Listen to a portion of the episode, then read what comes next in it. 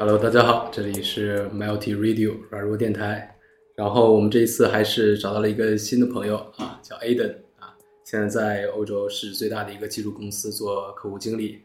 嗯，OK，大家好，我是 Aden，然后第一次和大家见面。呃，好的，那我们今天讲了个话题叫这个区块链，是吧？嗯，对。其实区块链也不是一个非常新的一个概念了，可能说的也是比较笼统。我记得我那时候在十年前吧，大概十年前的时候，在湾区已经有人在说币矿，币矿。我们当时说币什么东西，币什么东西。啊，对，其实区块链和我们之前所大家了解的比特币还是两个概念。这个最早起诉呃起源于二零零八年，就是有一个匿名的工程师，他叫 Satoshi Omokase，呃，日本人是吧？对对对，中本聪，不好意思，刚刚说错了。对，然后哦是 Satoshi Nakamoto。嗯，他是在论坛上发表了一个一篇文章，主要讲的是一个点对点的嗯支付货币模式。然后他在这篇论文之中详细解述，嗯，那个阐述了一个呃区块链还有比特币的一个方式。它其实是打破了一个以前大家对于货币的一个认识，因为正常我们使用的货币，不管是欧元也好，美元和人民币也好，它都是依托于政府的信誉而发嗯而发行的。然后它背后的是其实是。嗯，你政府想要发多少，或者根据他自己的储备金来进行一个一个发行，它是一个中心化的组织。然后，但是比特币来说，它是一个去中心化的一个网络，所以说依托于区块链这个网络发行的比特币，可以保证了它本身的一个去中心化的一个模式。那么，其实大家嗯，很多人都是将区块链和比特币联系在一起，它其实是两两种模式。简单来说，区块链可以理解为一个分布式账本，就是你每个人手上都有一本账。然后都会记录上这在这个区块链网络之中每个人所拥有的嗯资产也好，我们这里称为资产，而不是比特币单独一种。然后它的运作模式可嗯其实并不像我们之前的，比如说我们所用的一些嗯应用 APP，然后它里面的数据库是在一个公司内部自己的一个数据库，它所依托运行的区块链网中网络是一种分布式的数据库，就你可以理解为每个人手中都有一个呃运行的。呃，节点，然后这个节点连串联在一起，就组成了整个区块链网络。嗯嗯，其实这让我想起了二十年前吧，可能 A 的那时候可能非常非常小。我那时候在美国，然后那时候大家对啊外星人是非常非常感兴趣的。有一阵儿这个 E.T. 啊，包括好多的那些科幻电影，然后把全美的这个年轻人给洗脑了。然后那个美国应该算是这个 NASA 吧，就是美国。发射卫星的那一个组织，然后出了一个这样的 app 啊，就是说可以安在你的这个个人电脑上，嗯，然后大家用自己个人电脑的一个计算能力来分析外星球给我们中啊给我们地球发射的一些信号，看哪一些是比如说不正常的，哪一些可能是外星人发出来的一些求救信号。因为那时候电脑是很慢的嘛，嗯，现在其实也依旧是有这样的一个瓶颈，对吧？嗯，对，的确是。现在的瓶颈就是它因为分布式嘛，虽然保证了它整体的公平性，但是它无法保证它整体系统的一个高速运行。你永远不可能把一个区块链网络它计算的这个速度像我们一个高性能计算机那样计算特别快。嗯，对，是，可能在任何一个时代都有这样一个瓶颈出现，是吧？在我们这个时代，可能区块链就是一个真是颠覆性的一个呃一个技术的表现吧。但是我其实一直不认同区块链是一个非常非常颠覆性的技术了。对对，所所以说，我想先问一下你关于比特币，嗯，关于比特币这，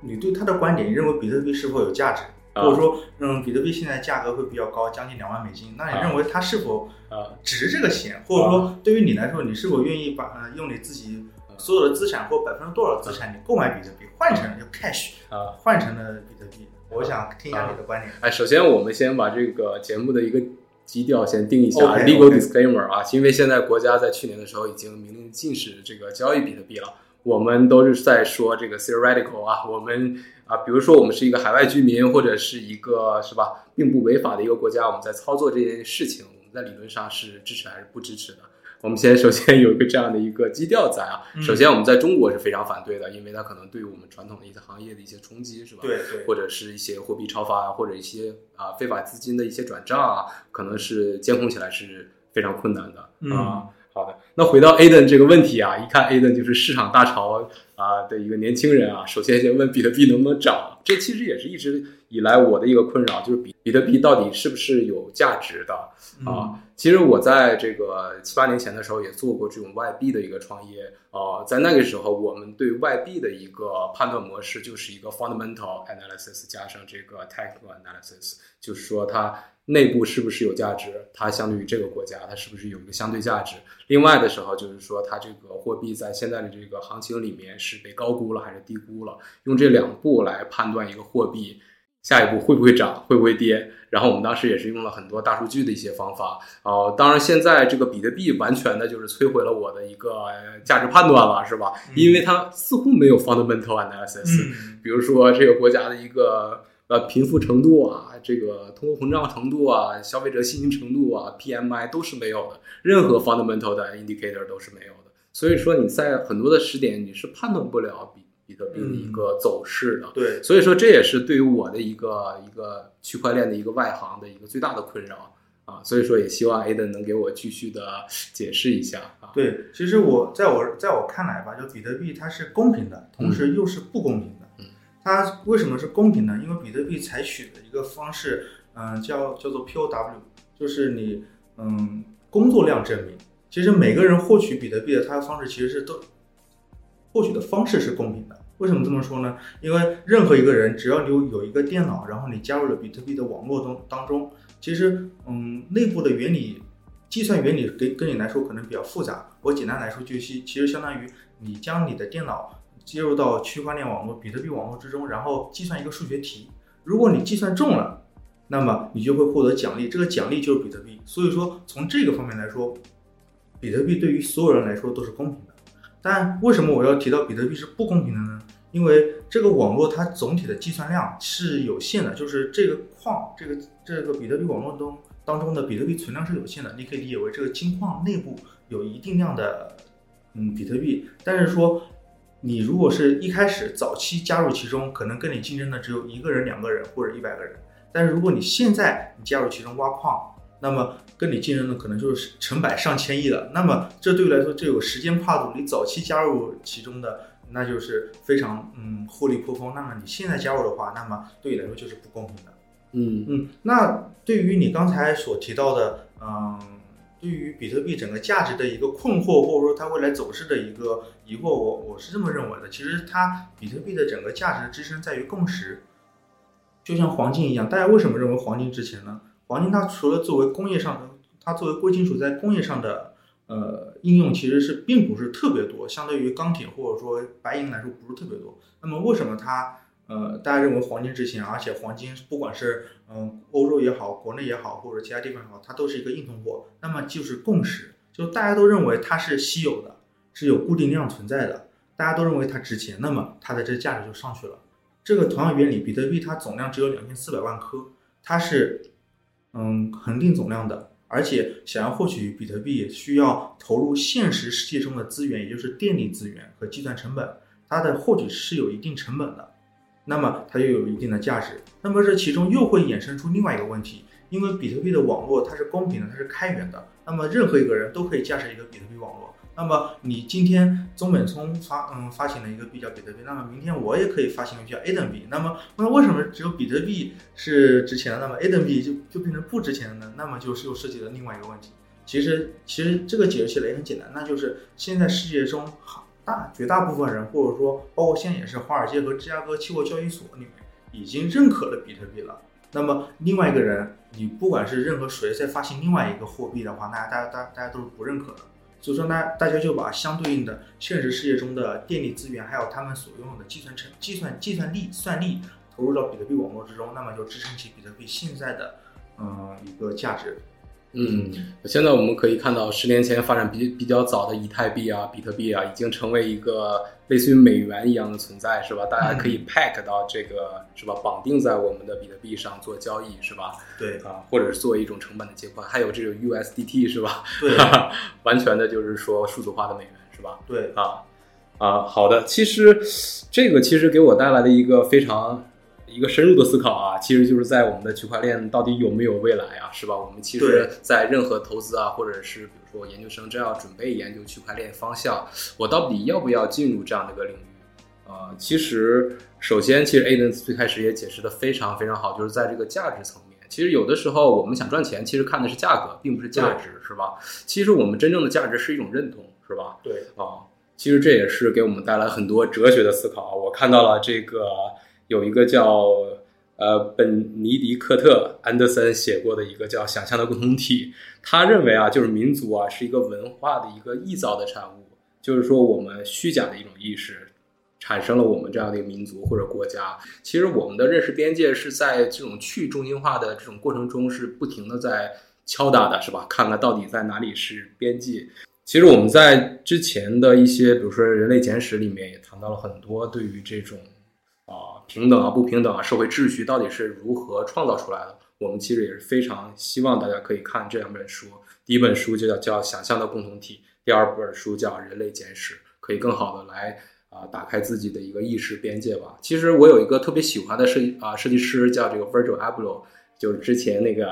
Louis Vuitton 的一个设计总监，啊，前一阵去世了。其实他就给我们很多的一些思考，就是说我们任何一个东西，你要想做一个完完全全新的东西的话，其实都是非常非常难的。其实肯定是人类在之前的路上已经 iterate 了，比如成成千上万遍。但是我们改变了百分之三之后，我们敲打了这个模糊的边际之后，放在一个重新的一个现代语境里面，它就变成了一个全新的东西。其实也对我的一个认识得到了一个更深的一个打开吧。这我觉得是一个价值层面，是我们比特币最重要的价值，是来自于人和人之间的认同，是吧？对，是吧？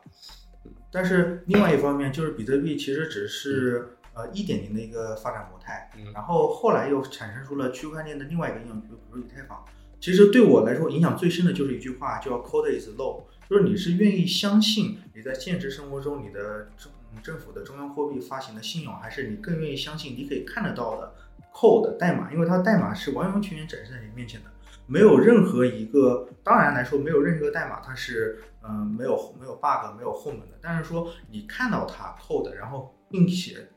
嗯可以做出一些改动，做出一些 update。那么在区块链二点零中是产生了以太坊。以太坊它为什么嗯现在应用场景比比特币多呢？它不仅仅是单纯的一个比特币的模仿者，它更它的成功之处就在于它像一个虚拟机的概念放入到区块链网络之中。你在区块链网络中，你不仅仅是有比特币一个东西的点对点的支付货币形式，它更类似于相当于你可以把你在包括现在也是现实中任何一个程序，就比如说我们平时所所使用的聊天工具、银行系统。还有或者说彩票系统，你放入到一个区块链网络之中，那么它的后台数据是怎么处理的？它内部的交易记录就是完全可以展现在任何一个人之嗯之中，那么你就可以，你可以你可以选择信任它。嗯，对，这个就是以太坊的一个个嗯一个进步吧。包括我们前段时间比较火的一个 NFT，它其实是基于以太坊开发出的 EC ERC 七二一协议的一个东西，它内部其实。NFT 其实我们外行人看来可能就是一个小图片，你每个人都会发现小图片，对吧？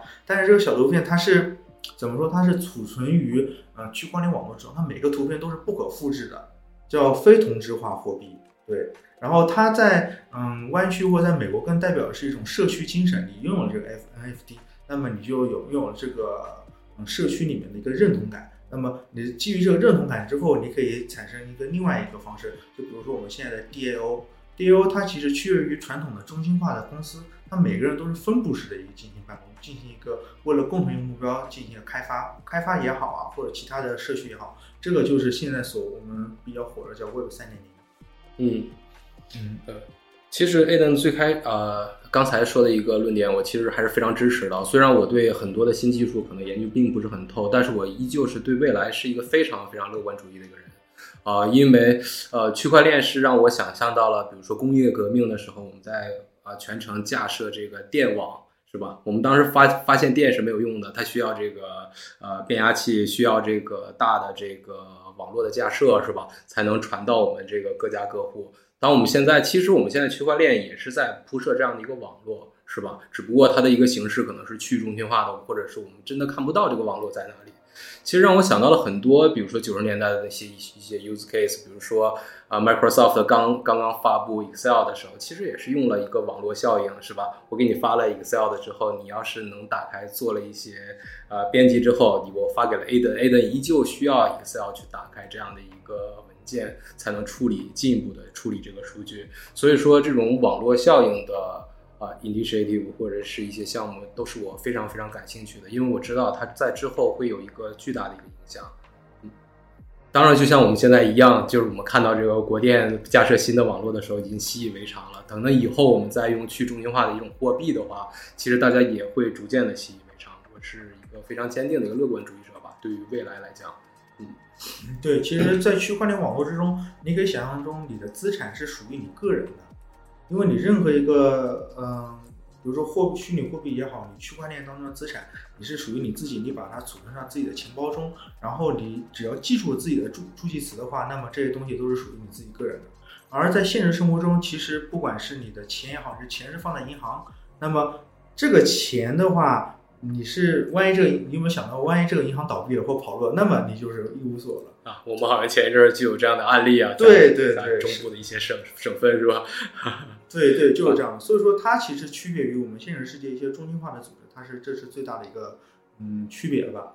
嗯，啊，包括还有一些最开始我们上个十年做的比较多的 P to P 啊，点对点的一些民间信贷啊，包括我们的信托啊，是吧？我们把钱放在那儿，可能是去啊买购买了一个希尔顿的一个房间，然后希尔顿帮助我们去啊去长期的去租赁我们的这样的一个希尔顿的房间，然后为我们长期的来获利。其实理论上来讲都有暴雷的风险的，对，有。但其实暴雷的风险就是在于你把钱放在 P to P 这个公司里面，你不知道他是否真把你的钱借贷嗯放给别人了，或者说嗯你把把用户的钱放给一个公司之后，那么他是否真正的去进行了一个比如说呃工业的生产或其他的东西，这其实涉及到一个信用的问题。当然你说刚才所说的 P to P 放在区块链中也是有的，在区块链中你可以。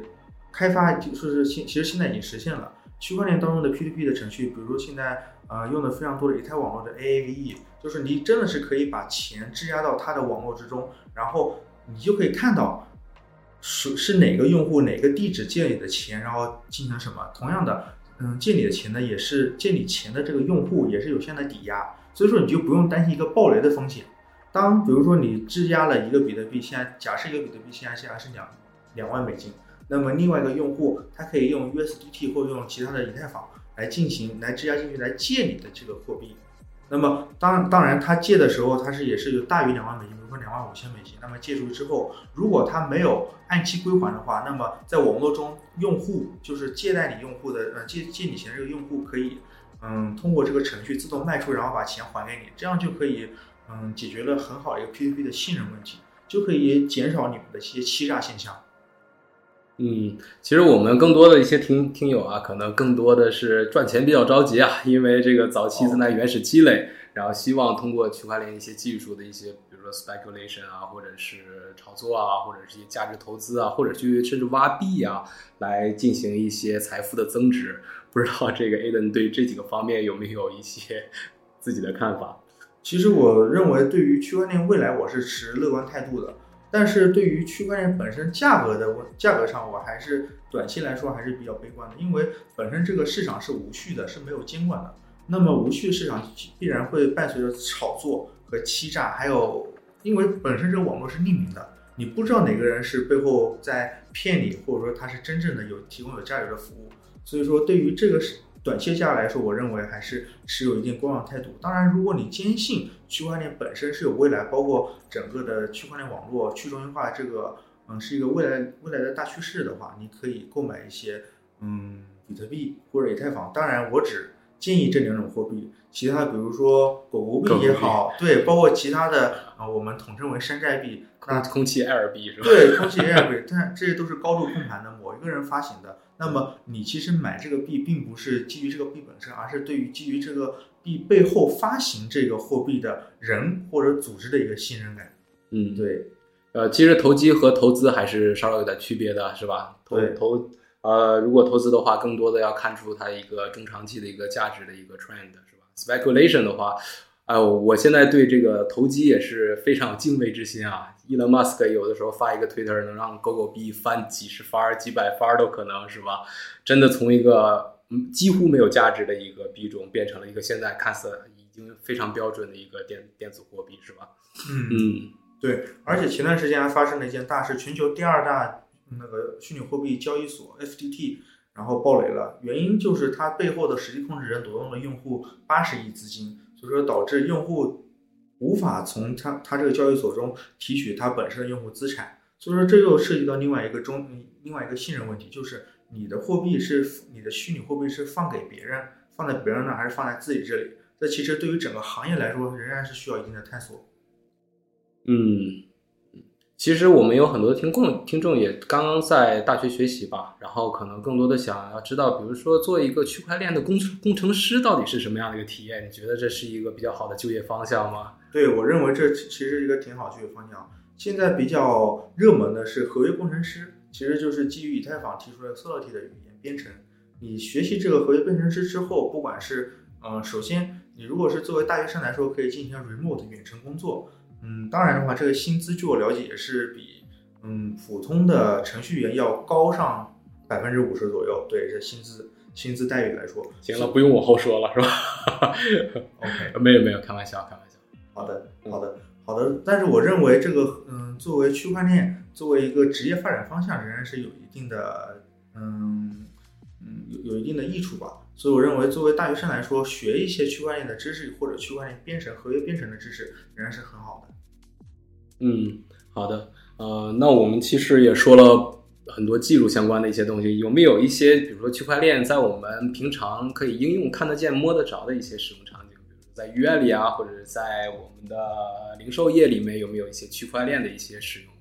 有，现在用的最多的还是溯源吧。就是现在对于区块链来说，呃，就像我们我。国内的发票，它其实很多很多地方税务局都已经上线了类似的区块链系统。当然，它这个区块链是内部的，就是我们统称为联盟链。所以说，嗯，你开个发票可以溯源它其他的一些信息，比如说税务信息都集成上去了。这个是对于在国内来说区块链使用场景最大的一个方向。嗯，另外一个方向就是食品的溯源，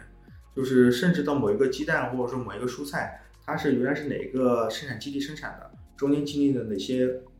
哪些步序、哪些工序，我们都可以溯源到。那么一旦出现食品的问题，我们就可以很快锁定源头是哪个环节出现的问题。这个就是在国内来说，现在区块链使用最多的一个场景。当然，在欧洲，在国外来说，可以有一个使用场景，就是直接是，嗯，有一个信用卡。你在信用卡中背后的资产就是你的区块链链上资产，比如说比特币也好，USDT 也好。那么你使用这个信用卡，可以在现实生活中进行一些购买，你刷一些，呃，去超市刷一些 credit card 就可以了。那么你就不不需要经历区块链到法定货币的一个兑换过程，这个是比较便捷的。当然，这个 policy 的政策在国内是不可行的。我只建议听众朋友在国外的时候可以尝试一下，这个体验是很方便。啊，好的。那我们可能最后一个问题吧，最后一个比较关心的问题就是说，我们通过区块链的一些赚钱途径啊啊，因为我这个了解并不太多啊，我能想到的可能第一个就是炒币啊，当然这个是非法的一些行为啊啊，炒币。第二个就是说。就是挖矿是吧？我们更传统一点，挖矿。呃，不知道 Aden 对于挖矿和炒币这两种行为有没有什么现在的看法？在二零二二年啊年底的这样的一个展望。嗯，对于挖矿来说，我现在是不太建议的，因为之前挖矿收益比较高的是以太坊，它是之前采用的是工作证声明 POW，但是以太坊在今年九月份已经完全转完全转变为 POS，就是它不再采取挖矿产币的一个形式出现。那么现在可以挖的比较有价值，那么就是比特币。但是比特币你又竞争不过那些大矿商，所以说我对于普通的用户来，嗯，普通的，比如说你感兴趣想来尝试一把，那么小资金量不太建议挖矿。那么炒币的话，嗯，其实，嗯，其实在国内来说，区块链是作为一个商品的共识，而不是一种货币。那么你炒币当然是禁明令禁止的。当然说国内通过炒币这途径也是比较少的。嗯，可以作为一个嗯囤币的手段吧，我认为，就是你购买通过一些途径购买。比特币之后或者以太坊，然后存入到自己的硬件钱包中当中。当然，我特这里特别强调是自己的硬件钱包，而不是你存放在嗯中心化的交易所。当然，中心化交因为中心化交易所是不安全的。然后嗯，你可能随着整体的区块链行业一个发展，那么你就会收获一定的它的制造行业的红利。我是提出这样的建议，包括我现在也是正在正正正在这么做的。嗯，呃，确实啊，挖矿这个越来越少嘛，是吧？它这个数量数量是额定的，是吧？开始运算能力一定的时候，现在就得需要抢了，是吧？啊，所以说抢的时候，我们就可以知道，前一阵我知道有那个显卡是被炒到了天价，是吧？有很多都不啊，就是肯定顾名思义，它是一些比较大的一些矿商去买的，是吧？啊，所以说挖矿的门槛还是现在蛮高的，是吧？投入啊，包括你选地方啊，包括你专业的挖矿机啊，现在还都是门槛蛮高的。所以说，如果要是年轻人的话，选择挖矿这条路，其实需要比较大的决心，是吧？然后下面的一个就是炒币啊，其实炒币给我感觉有的时候像炒股票啊，也是猜涨猜跌，是吧？嗯啊，有的时候还挺有意思的啊。我的一个最最肤浅的一个建议就是，千万不要加杠杆吧，是吧？你无论如何还是会拥有这样的一个货币，不会被这个波动性给 wipe out 出去，是吧？对被直接给清除这个市场，变成了这个零本金，是吧？啊，不要用杠杆，杠杆就是说一块钱到二十块钱花，但是它可能下降百分之五的时候，你所有的本金全没了。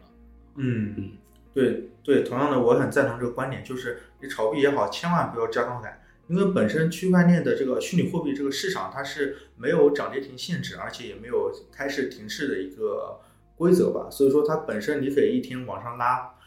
几倍、十几倍都是可以的。同样，你一天一天也可以跌很多倍。那么如果你这时候加了一个杠杆，哪怕你是最低的两倍杠杆，同样可以被拉爆。嗯，对，因为它的波动性是非常非常大的，而且它是个七乘二十四小时的一个市场，你可能在睡梦之中你也没有办法二十四小时都在这盯着，是吧？除非你设一些 hard stop 的一些点，是吧？嗯止损点啊，所以说对大家的一个精力的牵扯啊，也是非常非常大的啊。有很多炒币的朋友都是啊，没几分钟都要刷一下手机，哎呦，这怎么了？又又怎么了？每天心脏你也受不了，是吧？对哦对，当然，这个如何从区块链赚钱，可能是一个相对来说比较大的话题，我们可能会分两期节目来看。OK 因为我看我我们做了也是做了很多的 research，里面有比如说技术支持啊、开交易所啊、啊开发钱包啊，还有一些做一些发币啊这样的一些区块链的项目，其实听起来对我来讲还是非常非常心动的。所以说，我们可能会在之后的一几期节目里面再给大家讲一下。好，那 Aden 对我们年轻人还有什么其他想说的吗？其实我更建啊议年轻人成为一个 builder，就是区块链之中的建设者。你可，如果你有相对应的技术方面的啊、比如说爱好也好，或者说技术的背景也好，你可以成为一个代码的贡献者。如果你没有这个技术，嗯，技术方面的一些能力，你可以作为一个信息的搜集者。你可以在其实区块链现在比较，嗯，就是信息供信息比较丰富的地区，就是新加坡或者美国，你可以获取一些相关相相关的知识，然后你作为比如说作为一个社区的建设者，然后向嗯更多的从业者进行一个宣传，或者说嗯成立一些 DAO 的组织，你都可以成为很好的区块链 builder，就是建设者。同样的，你在这之中一个自己的不断学习过程之中，你会增加自己的认知。那么在最后，伴随着你认知的增长，同时你也可以获得一些相应的嗯，比如说金钱上的嗯金钱上的收获反馈。对，嗯，对，这其实也是一个非常我们对年轻人一个非常深入的一个思考吧。其实，为什么有很多比如说高学历啊，或者是读了很多书的人，往往去做一个打工者，而打工者的一个投资回报率很难的满足你的欲望啊。其实我们的一个感觉就是跟我们做价值投资是一模一样的。比如说我在天使轮投了这样的一个项目的话，和我们 A 轮、B 轮、C 轮到这个 IPO，我们去真正投 A 股，大家的这个心情是不一样的，是吧？显而易见，我们天使轮的时候绝对是一个 high risk high return 的一个啊、一个 strategy，是吧？啊，如果在 IPO 之后，它这个价值价值体系已经完完全全的在我们的股票市场里面体现出来的时候，我们再去投投资，而且我们还在国内没法买 short，没法看跌，所以说我们的 downside 就非常非常大啊、所以说。呃，投资需谨谨慎吧。然后，如果我们要投资一个比较新的概念的时候，争取在早期做起，早期的进入到这样的一个市场啊，也是对自己的一个知识的一个。好，嗯那我们最后找到一首歌叫这个 Driver License，来自于 Olivera 啊，也是我最近听的非常非常多的一首歌啊，献给大家。我们下期见。嗯，OK，拜拜。I got my driver's license last week, just like we always talked about. Cause you were so excited for me to finally drive up to your house. But today I drove through the suburbs crying cause you weren't around. And you're probably with that blonde girl who always made me doubt. She's so much older than me. She's everything I'm insecure about. Yet today I drove through the suburbs. Cause how could I ever love someone